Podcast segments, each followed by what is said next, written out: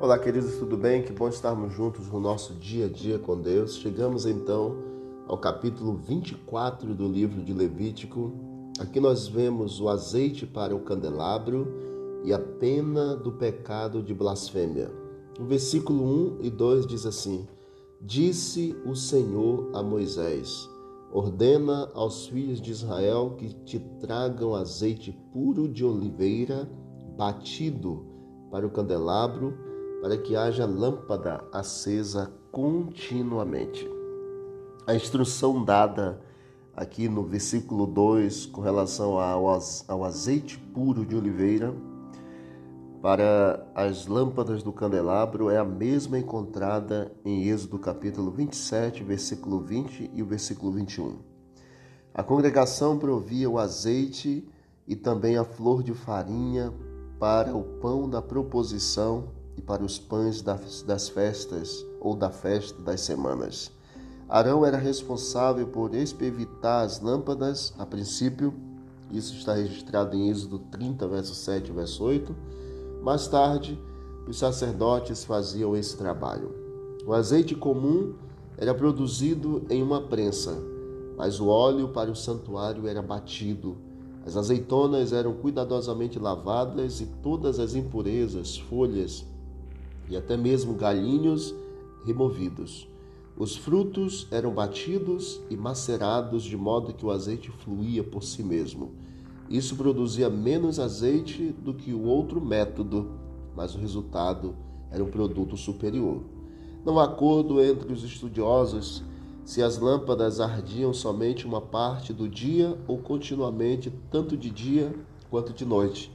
O versículo terceiro diz assim: na tenda da congregação, fora do véu que está diante do testemunho, Arão a conservará em ordem desde a tarde até pela manhã, de contínuo perante o Senhor, estatuto perpétuo será este pelas suas gerações.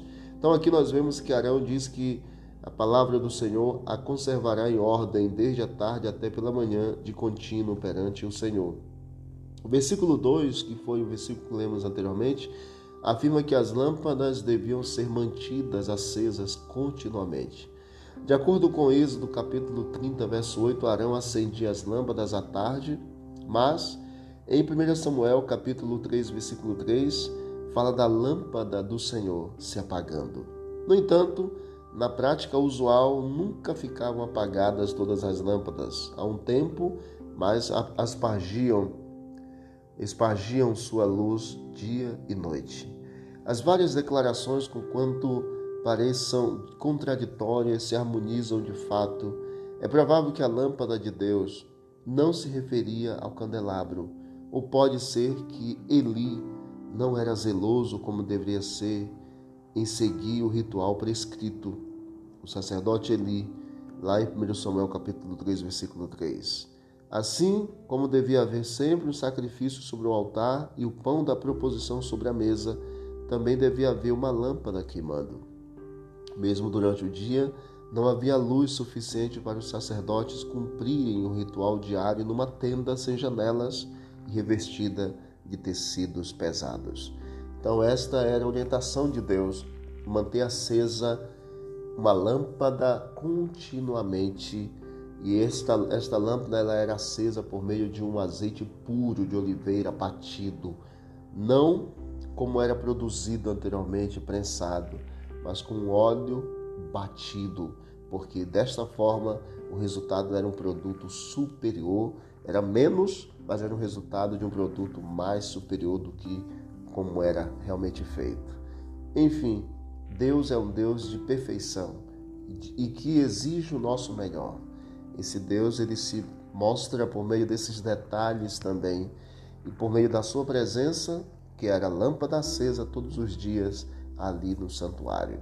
Que ele também se faça presente na nossa vida e que a lâmpada de Deus aqueça o nosso coração para podermos iluminar este mundo que precisa ser iluminado com a presença de Deus. Vamos orar? Obrigado, Pai eterno, pelas orientações desse dia nos ajude, Pai, a cada dia, nos dê a tua presença santa, em nome de Jesus. Amém. Deus abençoe, vamos que vamos para o alto e avante.